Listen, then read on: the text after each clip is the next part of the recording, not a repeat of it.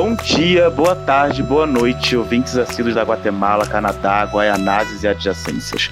Monogamia e não monogamia, relações mono e poliamorosas é o tema de mais um episódio do Podtax. E hoje nós estamos com Eros Sester. Olá, eu sou Eros Sester, cantor e compositor do projeto Meros Erros, antropólogo e antropófago, animador de velórios, ensaísta e três é par e dois é ímpar. Jean Andrade. Olá pessoal, Jean por aqui, querido TI, alegre, contente. E hoje eu vou dizer que, por mais que me doa dizer isso, eu já disse não a uma, um relacionamento aberto. Hum. Ibra, Ibrahim. Oi, eu. Eu sou Ibrahim, eu escrevo contos. Fui premiado no concurso em Francisco Beltrão. E é isso. Arrasou. Parabéns, Ibra. Everton Santana. Oi, gente, bom estar aqui com vocês de novo. Eu, no momento, sou uma pessoa desprofissionalizada, porque eu não trabalho há tanto tempo que eu nem sei mais o que eu faço. Uh, morador da Irlanda, e a minha visão é: um é pouco, dois é bom, três. Oh, vamos fazer uma orgia? E Thaís Guabiraba. Oi, gente, eu sou a Thaís, 27 aninhos. É, já estive em relações monogâmicas por opção e relações poliamorosas forçadamente. Então é isso. E eu sou Fernando, designer universitário de esquerda não monogâmico, ou seja, para mim só falta um apartamento de taco na Santa Cecília.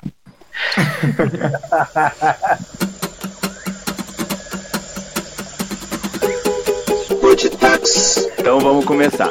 Bem, dizem por aí que monogamia é uma forma de relacionamento em que o indivíduo tem apenas um parceiro, seja sexual ou romântico, durante a sua vida ou durante períodos. Já a não monogamia refere-se a todos os outros tipos de relacionamentos interpessoais onde a exigência da exclusividade de alguma forma não se faz, ou se pretende não fazer. Veja bem, a não monogamia é um termo guarda-chuva e dentro dela se entendem diversas formas de se relacionar. Há quem defenda um ou outro ferrenhamente, há quem pratique os dois em momentos diferentes da vida. E há quem não está nem aí não liga para essa discussão. De acordo com o centro de pesquisas Eu Mesmo nas minhas redes sociais, quando se fala desse tema, ele vira quase uma guerra política. Engloba machismo, patriarcado, putaria, relacionamentos líquidos, liberdade, maturidade, enfim. São muitos os argumentos para defender ou atacar o tipo de relacionamento que outras pessoas escolheram. Mas será que a não monogamia é o tipo de relacionamento do futuro? Estamos andando nessa direção? De acordo com a psicanalista e escritora Regina Navarro Lins, sim, de acordo com ela, no seu último livro, Amor na Vitrine, a individualidade tem tornado o lugar do amor idealizado. Mas será que a não monogamia é o tipo de relacionamento do futuro? Estamos andando nessa direção? De acordo com a psicanalista e escritora Regina Navarro Lins, sim. De acordo com ela, no seu último livro Amor na Vitrine, a individualidade tem tomado o lugar do amor idealizado e a monogamia está com seus dias contados. Mas essa não é uma ideia nova. Alexandra Kolontai, escritora revolucionária russa e teórica do marxismo, já falava sobre isso no início do século XX. Para ela, o amor estava atrelado ao princípio burguês da propriedade privada e o exclusivismo iria restringir a multiplicidade das relações humanas. Abre aspas. Um homem pode experimentar um sentimento de ternura e de compaixão por uma mulher, mesmo que encontre em outra apoio e compreensão. A qual dessas mulheres deveria este homem entregar a plenitude de seu amor? Será mesmo necessário mutilar sua alma e arrancar um desses sentimentos quando este homem só pode adquirir a plenitude de seu ser com a manutenção desses dois laços de amor? Enfim, com essas aspas de Kolontai, eu pergunto de forma bem direta. Você ainda acredita na monogamia, Everton? Nossa, logo pra mim você vai dar o um tiro na, no peito. é, bom, eu, eu vou dizer que sim. Eu ainda acredito sim na monogamia, mas acho bom um pouquinho de contexto sobre mim e talvez porque que eu tenha sido o primeiro chamado. é, eu fui um, um atacante ferrenho contra a não monogamia inclusive sendo amigo de Eros e Fernando, que tem esse relacionamento não monogâmico desde, desde sempre. É, a gente teve conversas bem complexas já e eu não aceitava. Eu simplesmente para mim não fazia nenhum sentido e eu olhava não só o deles especificamente, mas é que com eles eu tinha abertura para falar que, mano, é só palhaçada isso daí. Eu, assim, era, era meus argumentos eram desses para baixo, confesso. É, apesar de entrar em discussões é, mais profundas também sobre o que eu realmente sentia. E hoje estou aqui. Ontem completei oito meses de casado em uma relação não monogâmica. Então, acho que é importante já dizer que é legal a gente ouvir opiniões para poder abrir a mente, é, se entender também, entender o que, que faz você achar uma coisa certa ou errada e ser honesto com você mesmo e, e, com o seu coração e com o seu sentimento, com a sua ternura, como, como foi essa, essa parte forte aí que o Fernando leu, né? De para quem a gente dá o nosso amor em toda a plenitude.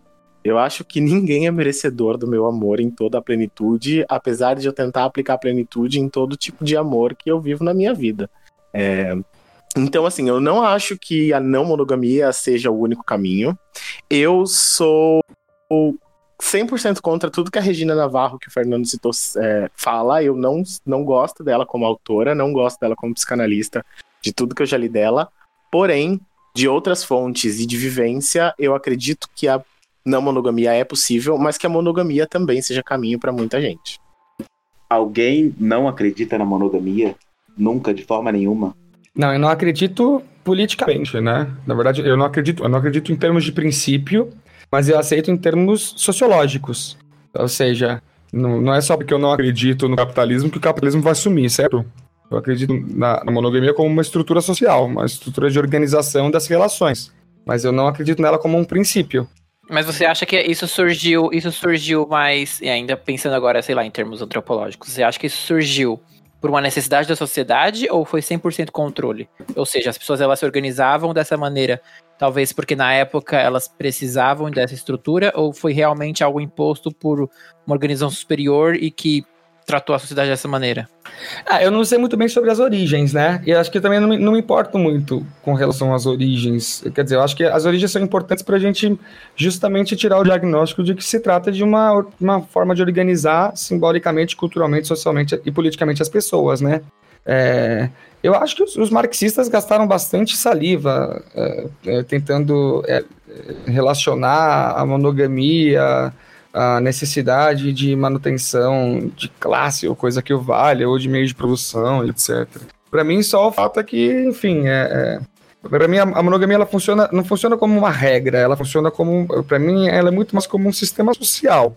Tanto que eu acho que, é, acho que inclusive posso até adiantar um, um, tema que eu acho que seria interessante a gente discutir, é o quinhão de monogamia que existem nas relações que se pretendem não monogâmicas e o quinhão de, de poligamia que está latente dentro das relações é, é, é monogâmicas, porque na verdade acho que trata-se trata trata na verdade, assim como a gente pensa que a hoje em dia se fala que a sexualidade é, transita é, entre diversas possibilidades, eu, eu, eu acho que é um pouco taxativo demais a gente a gente separar os relacionamentos entre categorias, né?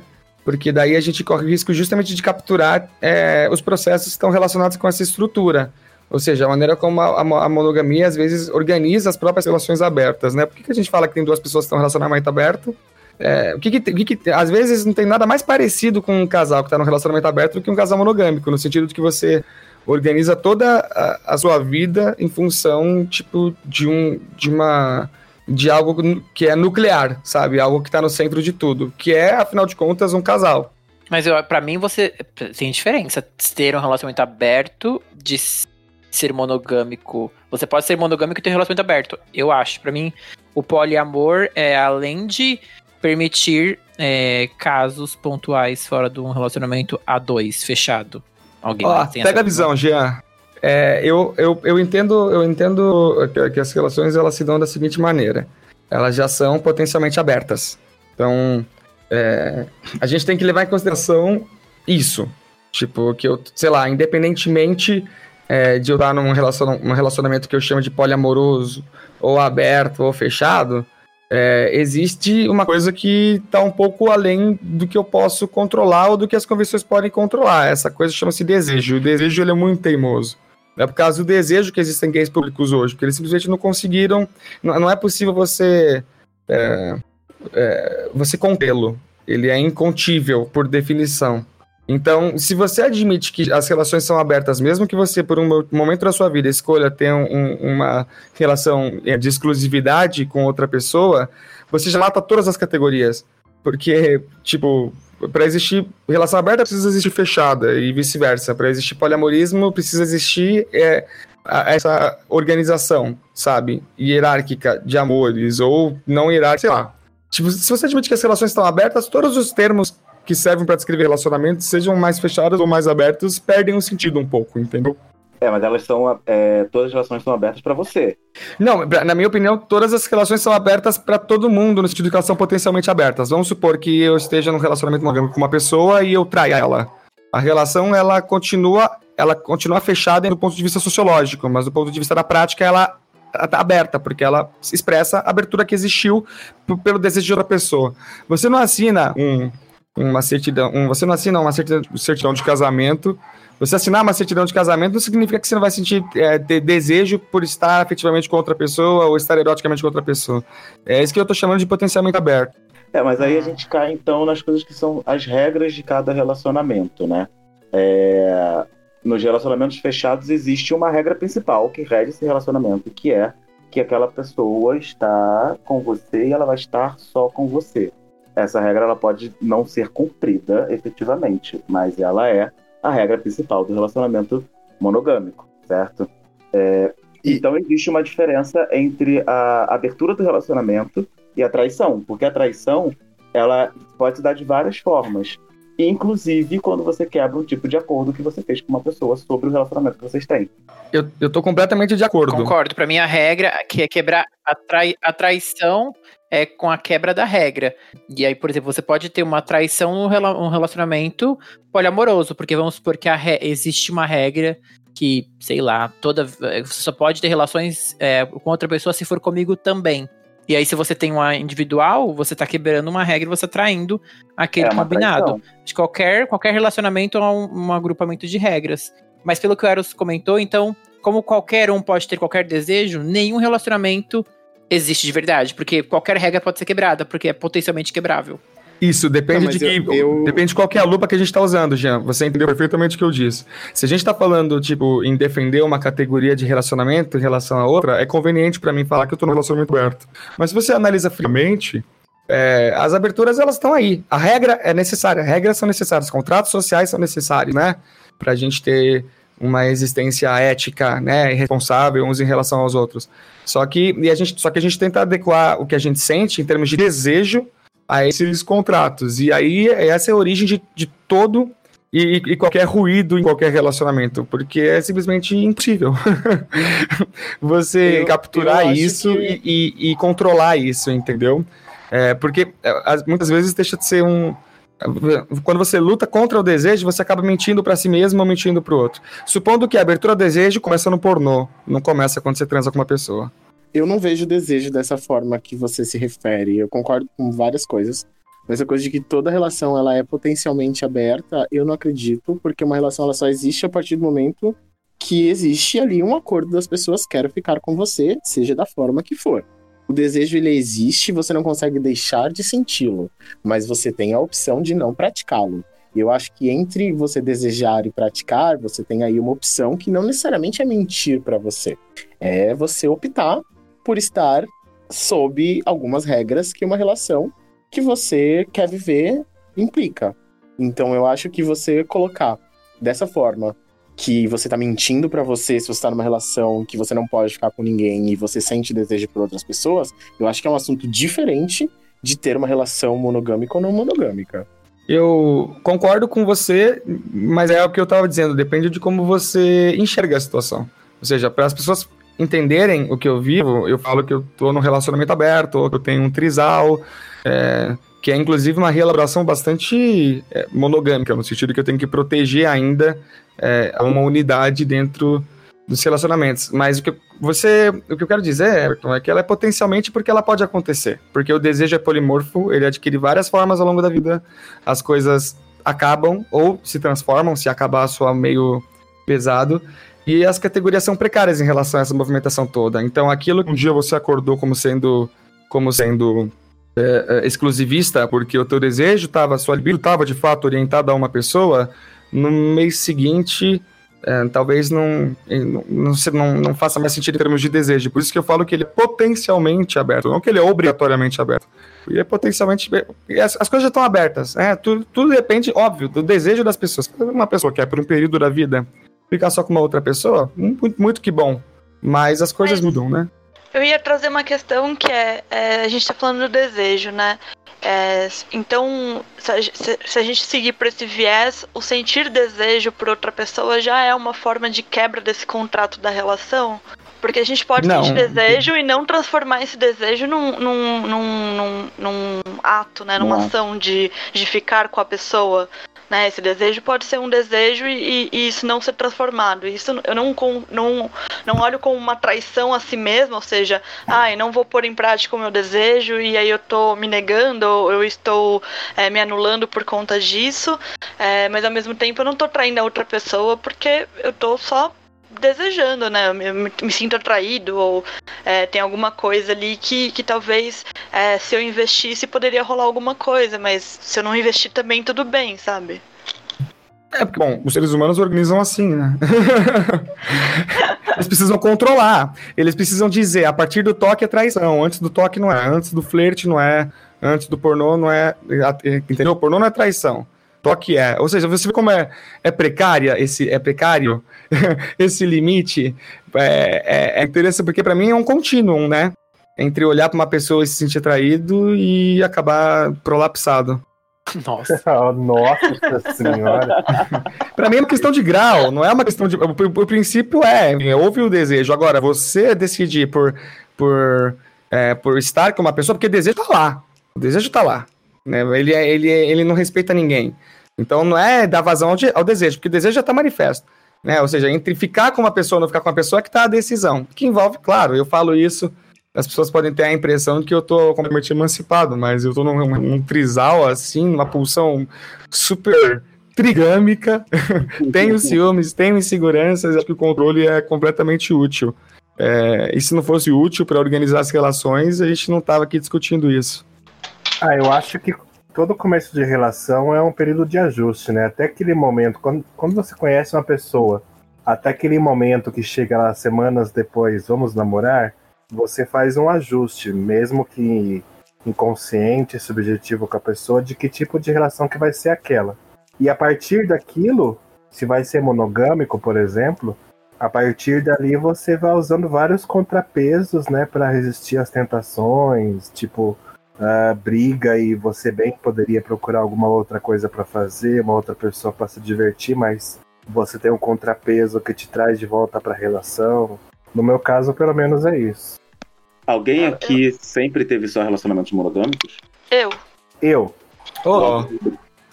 Eu, eu não sei. Não, não era.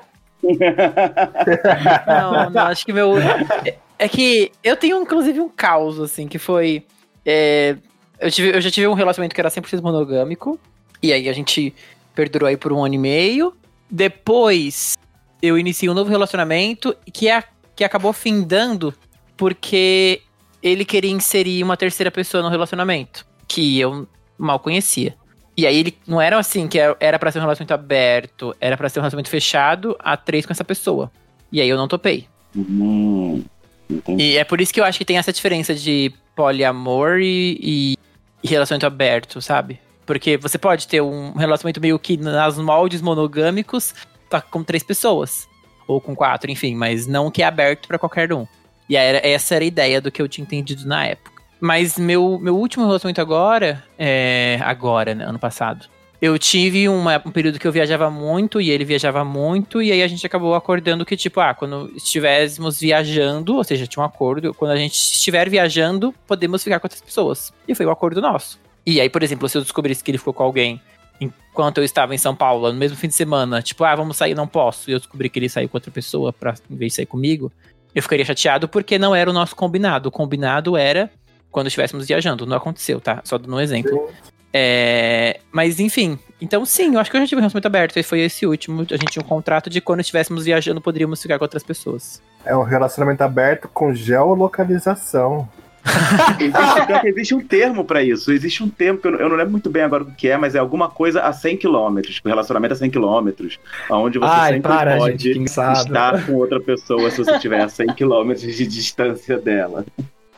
Gente, mas é essa é promiscuidade entre poligamias e monogamias, né? Eu, por exemplo, tenho um, tenho um amigo, um amigo é, que, que se considera monogâmico, mas que tem é, é, faz casuais, né? Com ele e o namorado e sozinho. Ou seja, ele considera, ele se considera mono- é, monogâmico porque o, o resto é, a- ao ver dele, não, não entra, não entra no relacionamento, não entra no núcleo, dado que eles não, não se relacionam afetivamente com, com outras pessoas. E você, mas eu tô sentindo no seu tom como se pra você não fosse. Pra você não. Pra Não. você. Pra mim, ex- existe, existe o carnaval das categorias. Eu acho isso belíssimo. Eu pessoalmente sou verdade que- monogâmico. Eu pessoalmente sou monogâmico, mas. Mas por preguiça mesmo. Ah, é um. Gente, uma pessoa, uma pessoa já tá suficiente. Pra que, que eu vou conhecer outra? Ser humano é tão ruim, tão chato, tem um monte de. de mania. Ah, não. Mas eu acho que essas formas que as pessoas tentam encontrar, né, de turbinar, de oxigenar uma relação monogâmica, né, e contratam um garoto de programa para dar uma animada no casal. Isso já mostra o fracasso do- da monogamia. Eu concordo com o Ibrahim, eu concordo muito dessa coisa de que tem gente que abre a relação pra salvar, ou porque, ai, tava muito tempo junto, e aí a gente achou melhor, é, né, não tava rolando mais direito, a gente achou melhor colocar alguém, ou deixar aberto pra gente, só possibilidades. termina. É, aí- aí- Mais fácil, mas, sabe? mas então, Thaís, aí tem uma outra questão aqui, inclusive eu vou agora dar um, um, um palpite bem pessoal. Então, é, porque às vezes você não quer, você simplesmente não tem mais tesão na pessoa, mas todo o resto continua lá. A afetividade, o carinho, o cuidado, ah, o companheirismo, a parceria, os negócios, porque muitos casais têm negócios juntos, é, e de repente o tesão não tá, mas o resto tá. É, eu, é, nessa minha relação não monogâmica, eu conheci um casal sozinho, né? E fiquei com esse outro casal. E durante a relação ali que eu tava com outro casal, eu saquei que um não tinha me, me curtido muito. E o outro tinha curtido muito. E aí, beleza. Terminamos aquela noite, eu fui embora. Tentei falar com eles de novo nunca mais. Não me respondiam, no, no- nem nada. Um dia, um outro perfil, isso foi no aplicativo, né? um dos caras veio falar comigo e eu falava, mas é você mesmo? Tipo, porque eu tentei falar com vocês várias vezes, você nunca respondeu.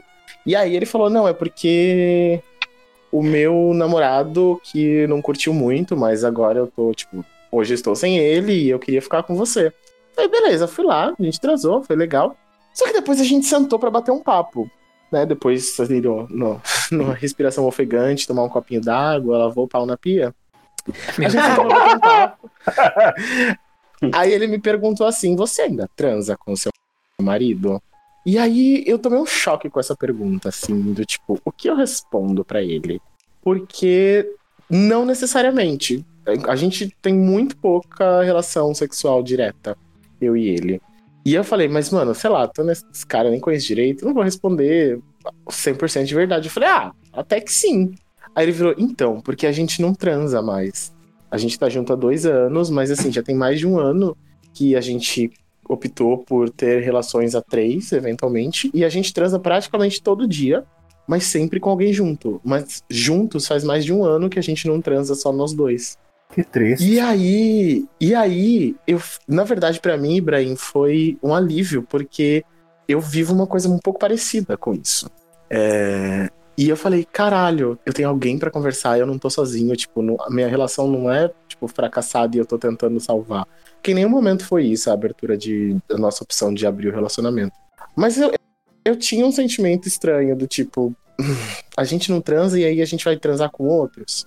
E aí ele falou isso, e aí eu, a gente começou, eu pude me abrir com ele e a gente bateu esse papo. E eu acho que existe isso, assim, eu tô casado, eu tô felicíssimo, tenho uma relação super bem estruturada, a gente tá construindo coisas, mas o tesão entre a gente não é absurdo. Enquanto eu tenho desejo por outras pessoas e ele também. E a gente tá conseguindo viver bem com isso. Agora, como você citou, abrir a relação em ó, para que ah, seja salvar uma coisa que não tá acontecendo mais em geral, aí realmente eu acho que só termina. Mas no passo de que existe esse, esses, essas maiores honestidades sobre tesão e sobre afeto, e até essa diferenciação em que muita gente sempre falou, ah, porque amor não é só sexo, sexo não é necessariamente amor. Eu acho que, que eu me entendi muito melhor depois dessa conversa, inclusive. É, eu sinto que a gente vincula muito o relacionamento ao sexo, né? A pessoa com que você transa é com quem você tem que namorar, ou todo namoro tem que ter sexo, e tipo, tem gente que é assexuada, ou seja, as pessoas não podem ter um relacionamento, o que não faz. A gente não precisa necessariamente vincular sexo a relacionamento. É que na nossa sociedade a gente vincula geralmente relacionamento à, repro, à procriação, né? O que hoje em dia não tá mais tão assim em voga. Bem legal isso que vocês três falaram, é, é, Ibra, Everton, Ligia e, Ibra. Tem, é, eu já, já aconteceu várias, diversas vezes, assim, de amigos e amigas meus é, abrirem relacionamento numa fase que a coisa já não estava muito boa, que eu, eu considero que é uma atitude um pouco desastrada, assim.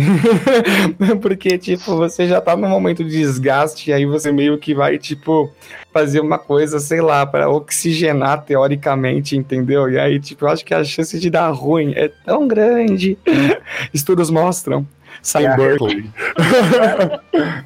É a reserva do tanque de gasolina numa viagem pra praia, né? Você não vai chegar lá. É praticamente é. um relacionamento novo, né? Quando você tá num relacionamento fechado, você abre ele no meio, você tá num relacionamento novo. São novos dilemas, são novas formas de sentir ciúme. Mas eu acho que aí... lidar com as coisas. Exatamente, você tá colocando aí um monte de coisa que você nunca sentiu num, num momento que o relacionamento já tá desgastado. Por isso que eu só é. entro em relacionamentos com a postura deles já serem potencialmente abertas. Eu acho que é uma ah, vantagem ah, aí de educação o... sentimental. Eu o concordo com isso. Você... Eu tô falando de você, tá, Everton? Se não é você, Everton. É, então, tô falando, tipo, Everett.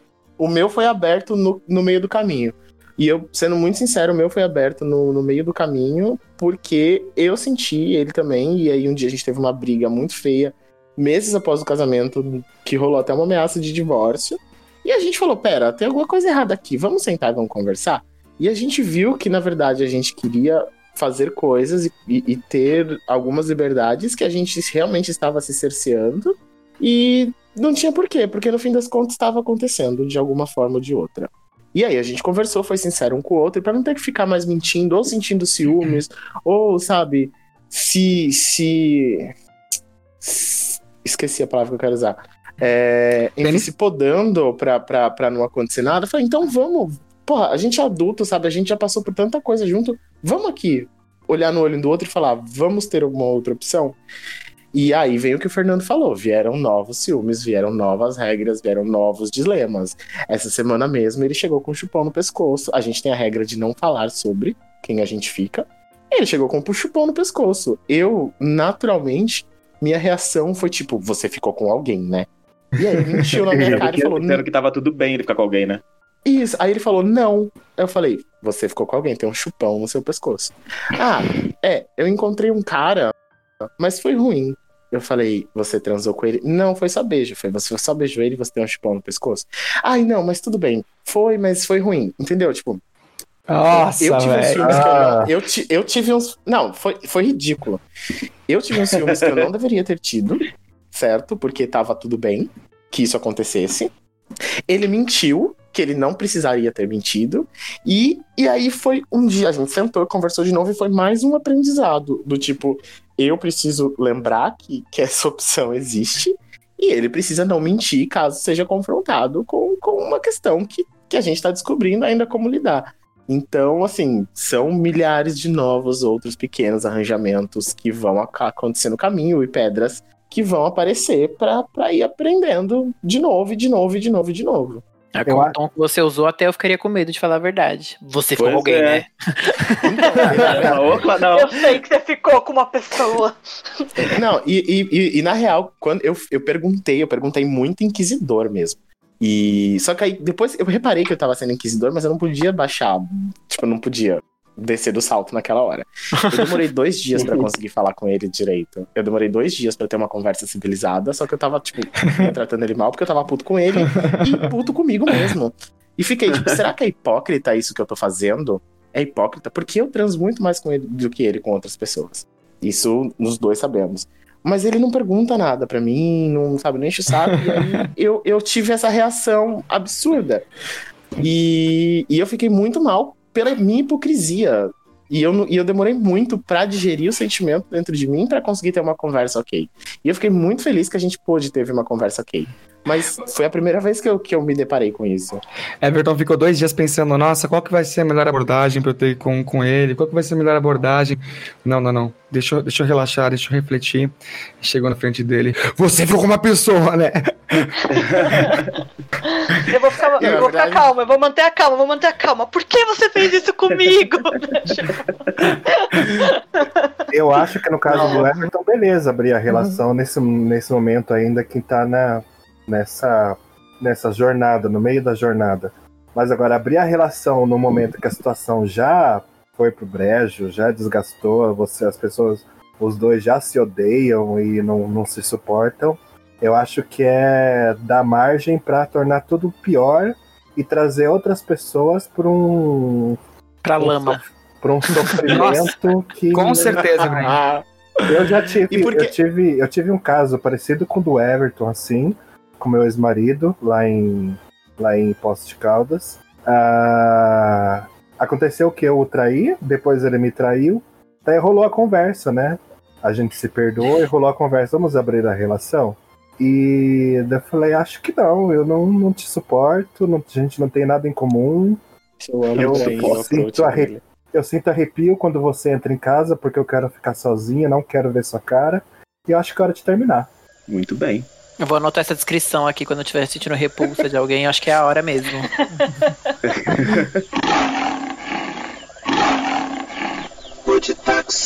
Olá, você ouvinte do Brasil, do México, da Alemanha e da Irlanda. Você está ouvindo o podcast Animais Taxidermizados. Para você que ainda não nos segue, Estamos no Twitter, no Instagram e no Facebook, arroba taxidermizados. Acompanhe nossas redes, deem seus likes e a sua opinião.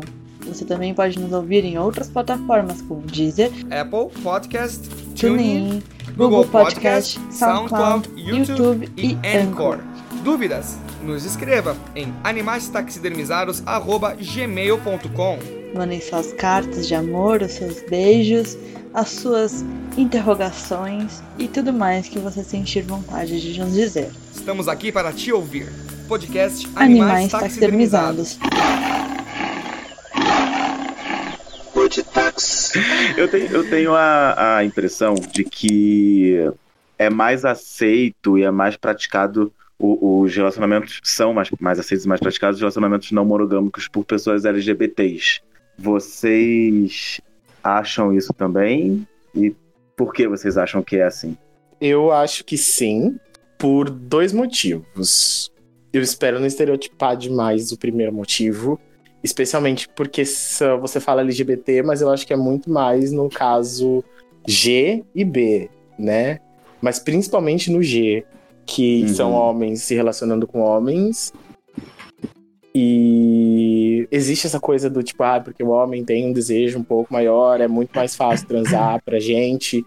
Existe todo o peso da sociedade da mulher ter que reservar o, né, o sexo dela, o, o desejo dela para uma relação mais segura. Tem o perigo do abuso, tem o perigo do, né, do, do, do da violação. Uh, então eu acho que sim acontece entre homens gays, mas em geral por questão de que o homem tem a maior facilidade de sair transando e se relacionando com outras pessoas sem ser julgado. E um segundo ponto também é que, gente, eu perdi a linha de pensamento, perdão. Nossa. Acontece, senhora. acontece. Eu vou lembrar o segundo ponto. Eu, eu, quero, eu quero fazer então, enquanto o Everton lembra, eu, eu tava ouvindo ele falar e eu pensei numa coisa aqui. Que eu pensei, depois eu pensei e pensei de novo. Porque eu acho que a parte da a, a possibilidade da gravidez também eu ainda acho que é um fator que tem que ser levado em consideração, mas depois eu tava pensando aqui.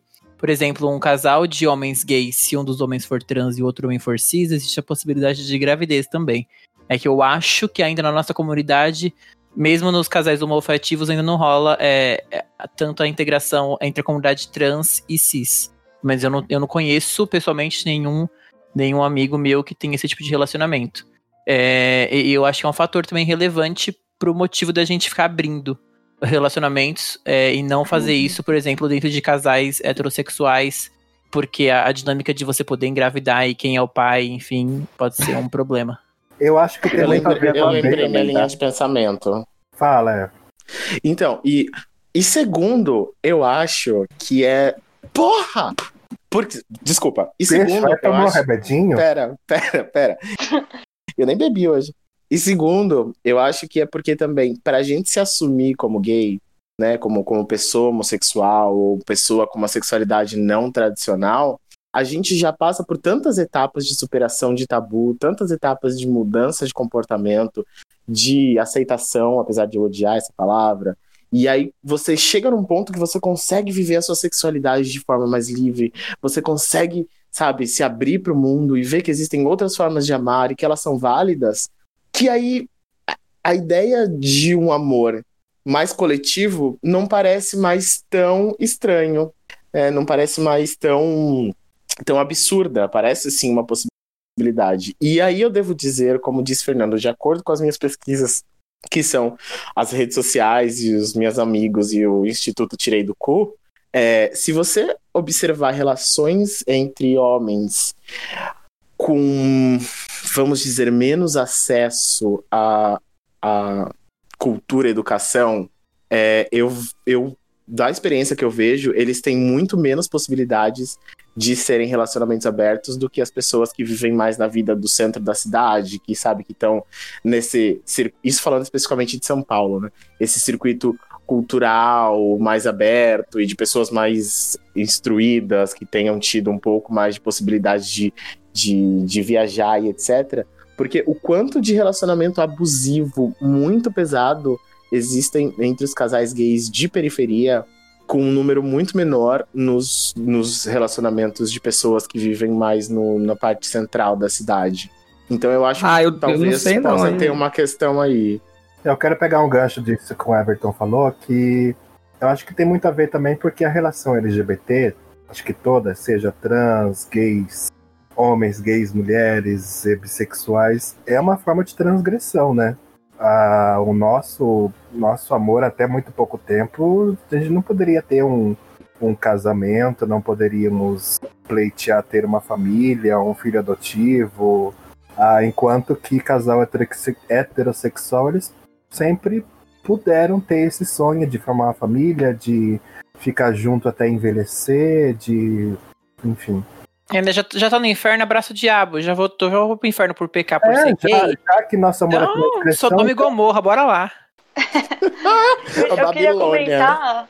Eu queria comentar duas coisas que é em relação a isso que o Fê questionou da, em relação a, a relações entre héteros e LGBTQI. É, quando eu me relacionava com homens, eu passei por duas situações. A primeira é que eu, o cara não me fala, não me contava que ele estava com a namorada, ele sempre usava a desculpa de que ah, eu terminei, eu terminei, eu terminei, pra abrir precedente pra gente poder ficar junto. Então, é, para ele existia a, a poligamia e o, poli, e o poliamor, né? Mas pra namorada dele que tava numa relação monogâmica, não. E, e para mim que tava nessa relação do tipo, não queria ser amante, nunca tive a pretensão, mas era colocado nessa situação porque vivia ouvindo as mentiras dele. É, e eu acho que, que em relações heterossexuais existe muito esse lado de uma parte ser aberta e, né, principalmente a parte masculina e a outra parte é, ser essa parte que não tá é, dentro do mesmo acordo. E eu vivi uma. Eu ia falar que, que a, minha, a outra coisa que eu vivi foi é, me relacionar com um cara que tava num relacionamento aberto, mas eu, eu, eu fiquei com ele mais de uma vez, a gente se via com uma certa frequência, e pra mim eu, tive, eu sempre fiquei muito num lugar de dúvida, de não entender é, como essa, a relação dele funcionava. Eu sentia falta de ter uma conversa do tipo, olha, minha relação é aberta, a gente é, pode ficar quantas vezes a gente quiser, essa regra é, tá já pré-estabelecida no meu relacionamento com a minha namorada e tudo bem, sabe? É, eu, eu, eu tava dentro desse acordo e eu tava é, de cabeça, enfim, tava vivendo aquilo ali, gostava muito da pessoa e tal. Mas eu sentia falta de, por estar por fora dessa relação, de entender melhor como que funcionava. Eu sentia uma certa culpa, assim, de tipo, ah, ele tá comigo todo dia. É, a gente saiu várias vezes, né? Onde tá a namorada dele? Será que ela sabe que ele tá comigo? Ficava desse outro lado, é, sem muito entender é, como funcionava. E eu acho que, que, talvez eu nunca tenha tido uma relação é, aberta, porque talvez nunca tenha chegado nesse ponto com as pessoas com quem eu, eu, eu fiquei. Meu último relacionamento, a primeira conversa que teve foi: ah, é entre a gente, é entre a gente. E, e a gente nunca questionou isso, nunca pensou em abrir. Isso nunca veio à tona, assim. Existia uma questão do tipo, tenho ciúmes, não sei lidar com isso, acho melhor a gente não abrir. É, então, não sei, eu acho que, que na questão entre casais héteros tem uma, uma coisa vai pro lado da traição, mas porque não tem um diálogo aberto dessa possibilidade de, de ter outras formas de se relacionar. E nas relações LGBTQI eu acho que tem um diálogo mais aberto, do tipo, meu, a gente já tá junto, a gente já tá enfrentando um monte de coisa pra estar tá junto, sabe? Se a gente quiser ficar com outras pessoas, eu acho que tudo bem, né? Vamos se amar, vamos, vamos espalhar esse amor que a gente tem. Não sei, acho que tem uma, uma coisa. Tem um, diálogos mais abertos, né? Tem mais conversa. Acho que na relação LGBT tira da, da equação o homem heterossexual, né? Que é um erro é um erro de, de, de, logística, um erro de projeto. É. Ó, eu, eu queria comentar algumas coisinhas e vou tentar fazer de maneira muito breve, porque eu queria reagir a várias coisas muito legais que vocês falaram, assim.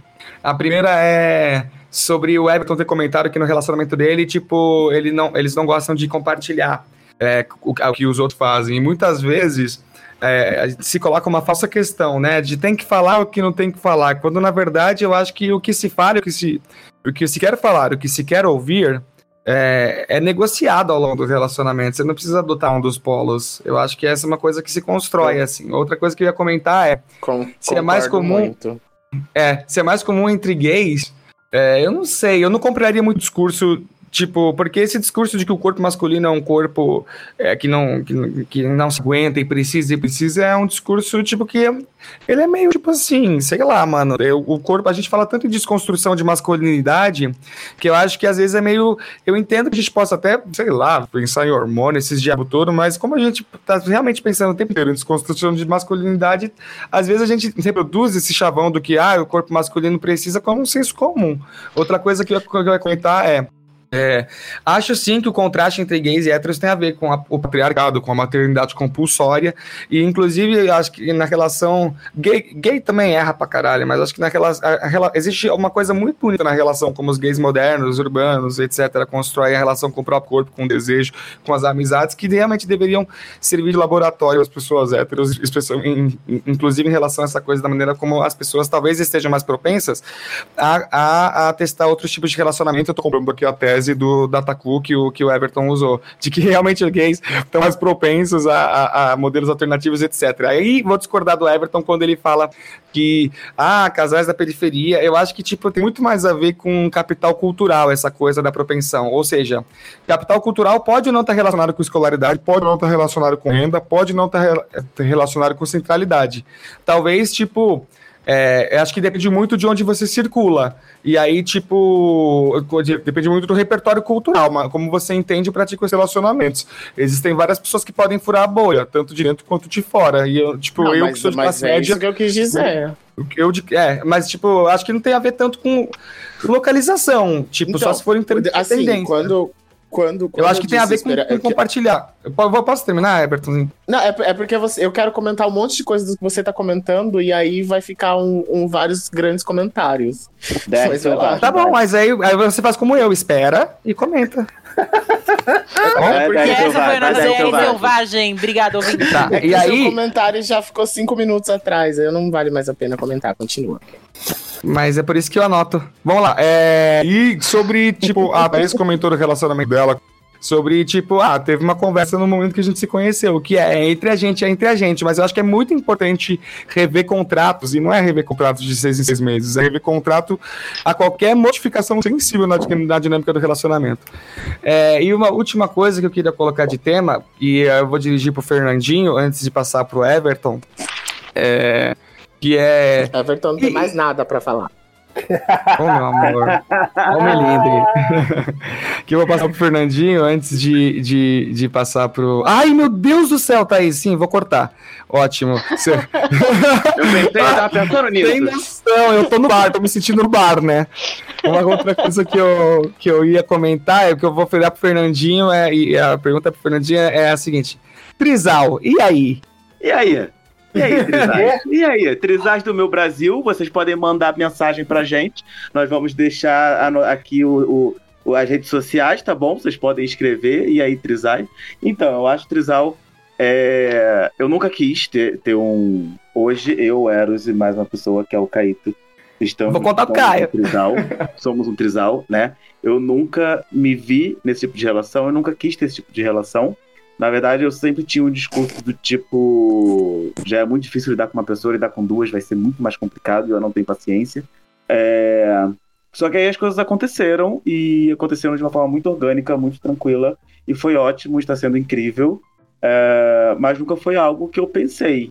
E sempre foi algo que eu repeli um pouco, assim, essa coisa do trisal, inclusive é, é, de sair com outros casais também, de formar um trisal com outras pessoas, de estar no meio de, de, de estar, entre aspas, no meio de um, de um, de um relacionamento. Isso nunca foi algo que eu procurei, né? É, eu conheço pessoas que, que procuram, eu, conheço, já, eu já vi casais que, que ficam, estão à procura de uma terceira pessoa. Eu nunca estive. Vocês terem uns. É, quando E- Oi? É, Aconteceu, Ah, não, aconteceu agora- alguma coisa? eu achei que. ti- O Fernando, você acabou de falar? Eu perguntei pro Eros, eu falei pra ele que eu não procurei, perguntei pra ele se ele procurou. É, eu, na verdade, não procurei nem. É, bom, o Fernando e eu somos casados, acho que quem acompanha o Podtac sabe. É, acho que eu não procurei nem namoro, né, amor? Acho que essas coisas não se procuram.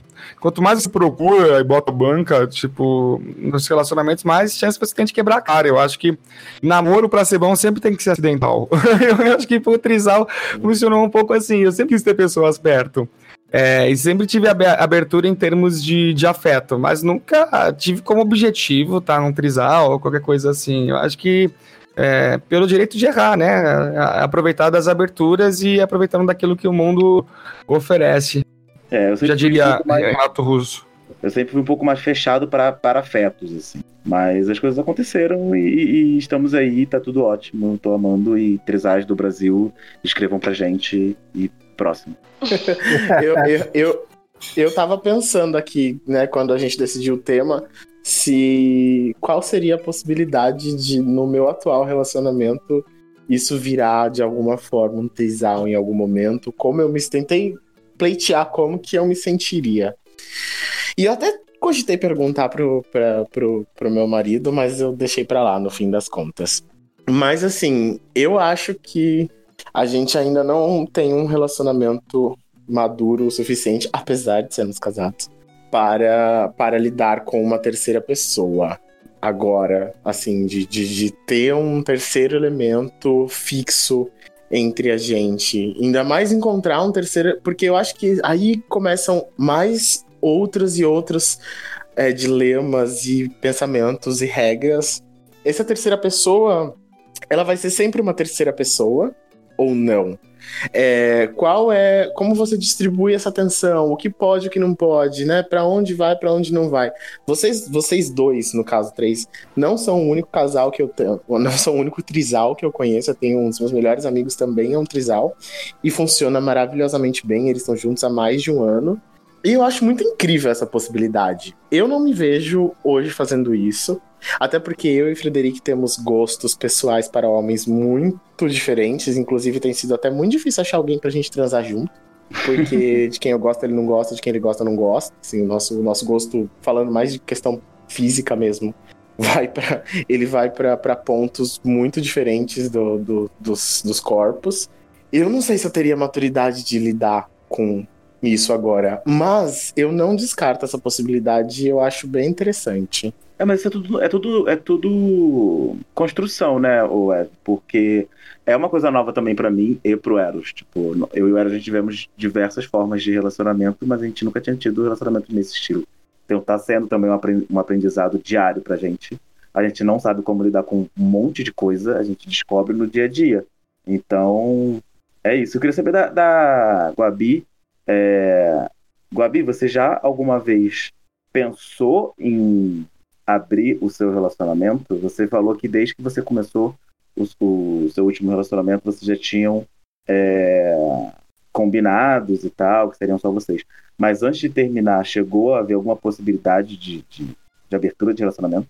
Não, assim, a gente acho que nunca chegou a, a ter uma conversa de abrir, porque acho que tava caminhando para um lugar assim que tava difícil ficar junto, né? Acho que colocar, abrir para explorar outras coisas, acho que não fazia sentido. Fazia sentido terminar mesmo e cada uma para um lado, é, né? E, e, tentar outras coisas, assim. Isso não quer dizer que não houve desejo, isso não quer dizer que né, não, não existia é, esse olhar para pessoas de fora, né?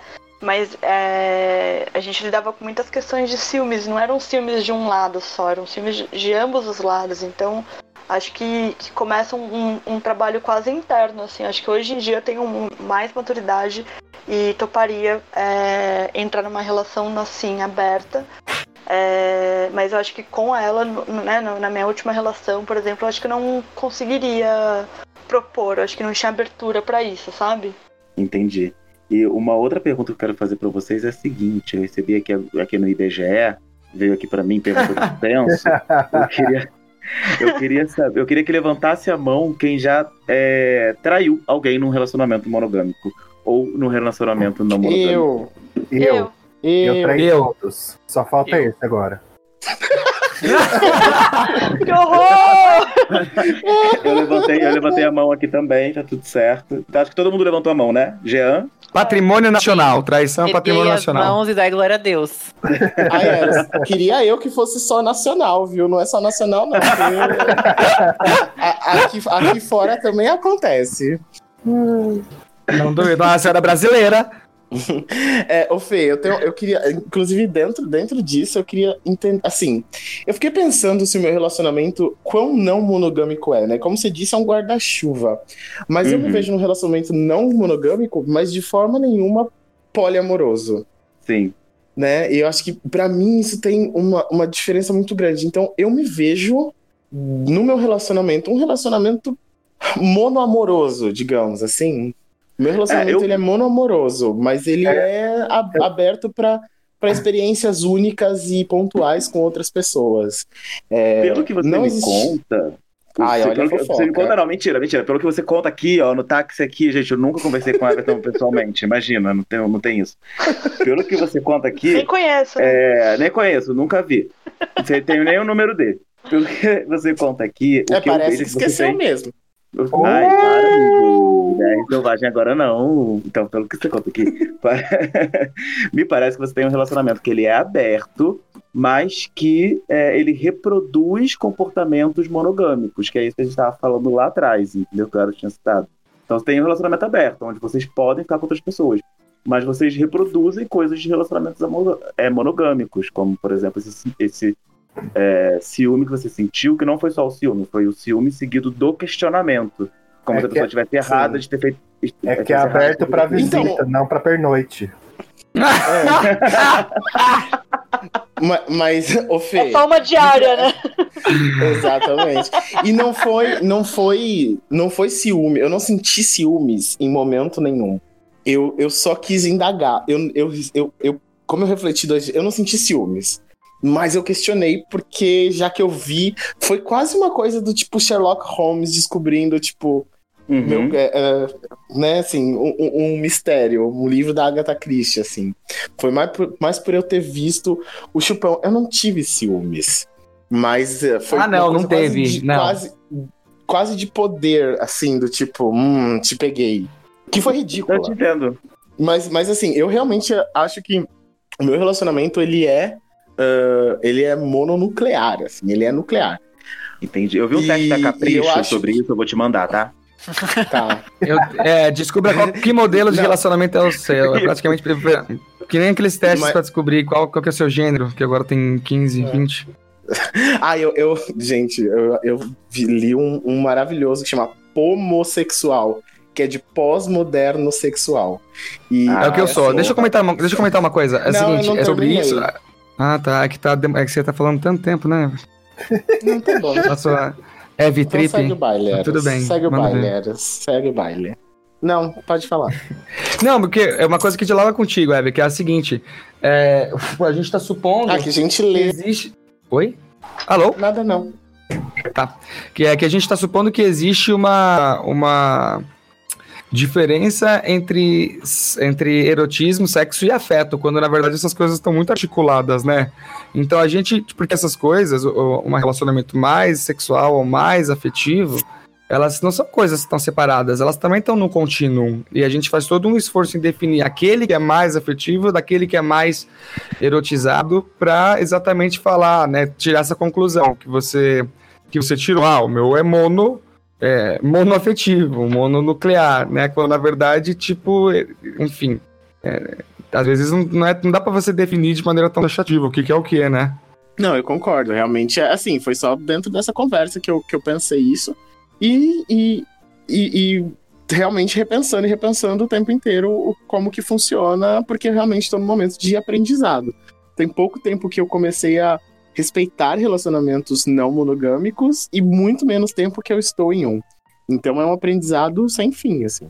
E O Everton bom. tinha uma frase maravilhosa que ele, preferi- ele dizia que ele preferia usar crack do que estar num relacionamento aberto. E ele falava Ah, pra mim na minha cara. Fernando, Sem- sem eu, não vou me comentários. desculpar, eu não vou me desculpar porque eu realmente pensava nisso. Eu vou me desculpar por eu ter sido escroto e não ter pensado em você e ter pensado só na minha opinião. Mas geralmente eu tava bêbado e irritado porque você tava beijando gente no bar e não me dando atenção. Então era ciúme. E, e- e- e não vai pedir desculpa pra mim, não? Não, porque eu falava com o Fernando. Ah, Enfim, tá tudo bem, tá bom. Daqui a pouco a gente vai chamar uns quadros. É, Quero saber o seguinte: a gente tem que é, encerrar já já. Quero saber se alguém tem mais alguma coisa Ah. importante. Veja bem, eu disse importante. Eu, Mentira, eu eu queria, fa- eu queria fazer um comentário é, maldoso, assim. É, mas que está relacionado ao tema que é a gente está discutindo monogamia e poliamor e relacionamentos abertos ou não no, no questão de relacionamento é, amoroso, né? E semana passada, semana passada não, no último podcast a gente discutiu sobre amizade. E aí eu só lanço a questão que é Muitas vezes a gente trata também as nossas relações de amizade como relações mo- monogâmicas abertas ou fechadas, né? De estruturar assim, de o quanto que essa relação ela tá aberta a receber outras pessoas e quanto que não. Uhum. Então eu queria só jogar essa polêmica e ir embora. Beijos, boa um beijo na noite. P. Escre- Escrevam pra gente, ouvintes. Incorpor- Incorporei a Nate porque ela é importante, mas vamos lá. Então é isso, gente. Então, ó. é, a gente vai deixar as coisas mais leves aqui agora. Então a gente vai chamar o nosso quadro do amor, que é a DR Selvagem. Então, Erinhos, com você.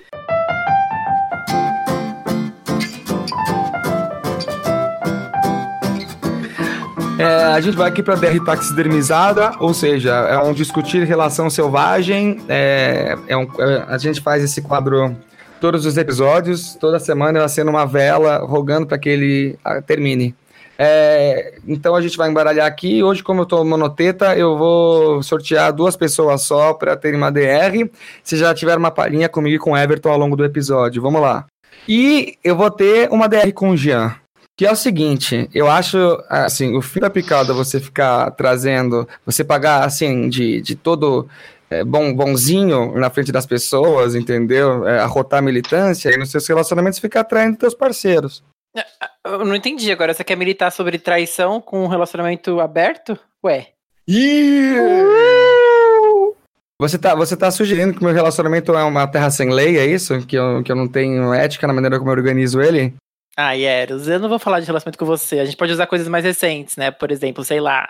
Ah, você não quer falar do nosso relacionamento agora, Jean? Você quer negar pra todo mundo? Tudo que a gente construiu até dias de hoje? Não, que existe um relacionamento aqui, existe, né? Você tava aqui em casa, inclusive, furando quarentena semana passada. Ah, vai jogar na minha, vai jogar na minha cara que tem casa própria, é isso? É isso? É, é, é para isso que a gente chegou até esse ponto, pra você jogar na cara da frente de várias pessoas estranhas que você é, é o dono da casa, pois pode ficar com essa porra dessa casa, eu não preciso dela não. Obrigado pelo estranho. Ah, você, você tá falando o que, ô esquisito? Olha, se eu tenho essa casa foi porque eu mereci. Eu acho que esse encerra é o melhor argumento e único possível. Encerra com certeza. Com certeza. Já, eu te amo. Sabe que eu te considere como? Obrigado, amigo, também. Inclusive, pode voltar. Aqui em casa. Inclusive, vamos marcar aquele negócio, pelo amor de Deus, que a gente tem que marcar. Enfim, gente. O Atila liberou, gente. Tá podendo. O Atila falou, tá falado. O Atila falou, inclusive, que pode estar tendo relações sexuais. Então, a galera do relacionamento aberto, ó, é com vocês, viu? Os viada, vocês fizeram a quarentena, arrumaram um outro participante pro casal. Durante a epidemia, Quem? vocês estão falando, querendo falar o quê? Quem? Gente, eu vou deixar meu número Aonde aí nos isso? Comentários. Quem quiser, pode ligar. Ibrahim, o, o- com a pandemia ou sem pandemia, sua vida não mudou nada. Você sempre foi isolado. Graças a Deus. Pra que que eu vou me misturar? O que tá, mudando, o que tá mudando a vida do Ibrahim é o calor, né, Ibrahim? Insuportável, não aguento mais. Tá É a gente não andropausa tá aqui- que chama. A gente não tá aqui pra ouvir o Ibrahim reclamar, porque se a gente for ouvir o Ibra- o Ibrahim reclamar, vai ser um episódio inteiro. A gente pode fazer um episódio só disso. Ouvinte, Gente. você pode dizer pra gente se você quer um episódio só ouvindo o Ibrahim reclamar, porque vai ter uns- umas 3, 4 horas de episódio. É... e, e com isso, é, eu vou chamar agora com a Thaís Guabirava o táxi cultural. Táxi cultural. Táxi cultural.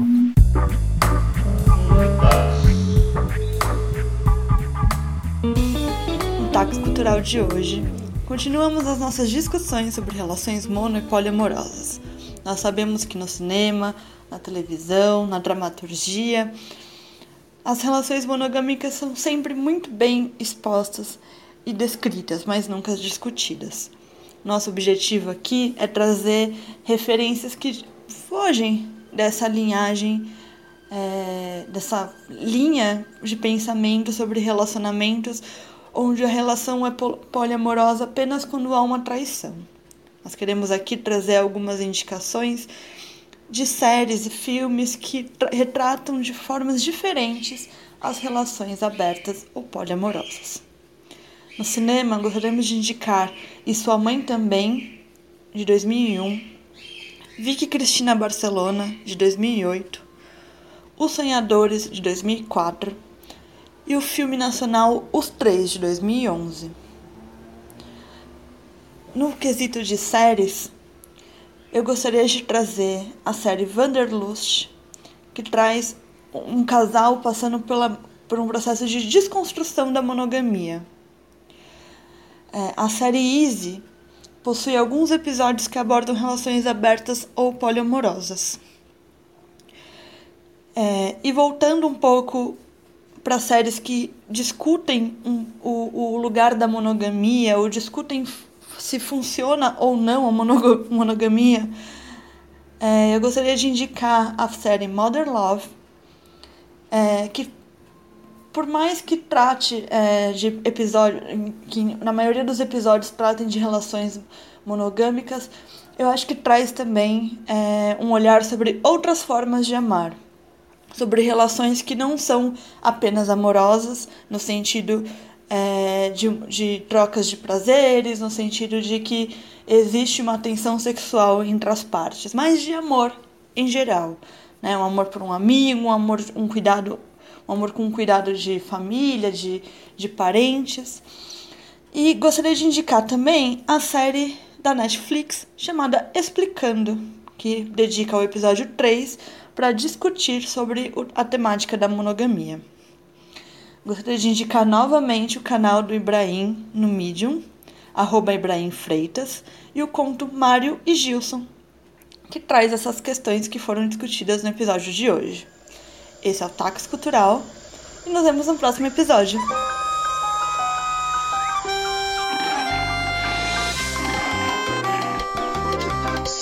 Gente, o táxi cultural foi incrível essa semana, eu amei! Obrigado, Thaís. Obrigado, Thaís. Arrasou! Arrasou, Thaís, Nossa. maravilhosa. Muito bom, tá, Rosô? Então, a gente vai terminando por aqui. Palmas, por favor. Barulhos.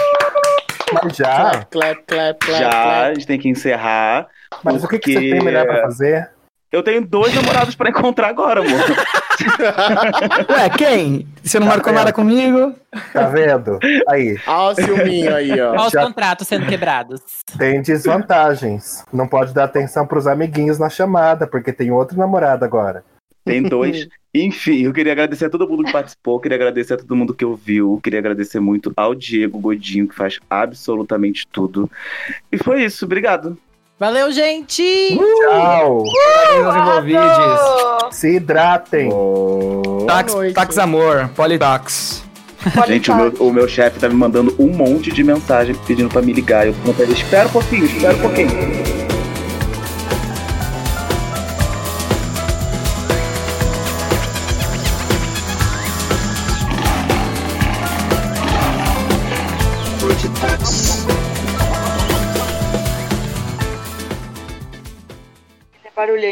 Cleveland Craig.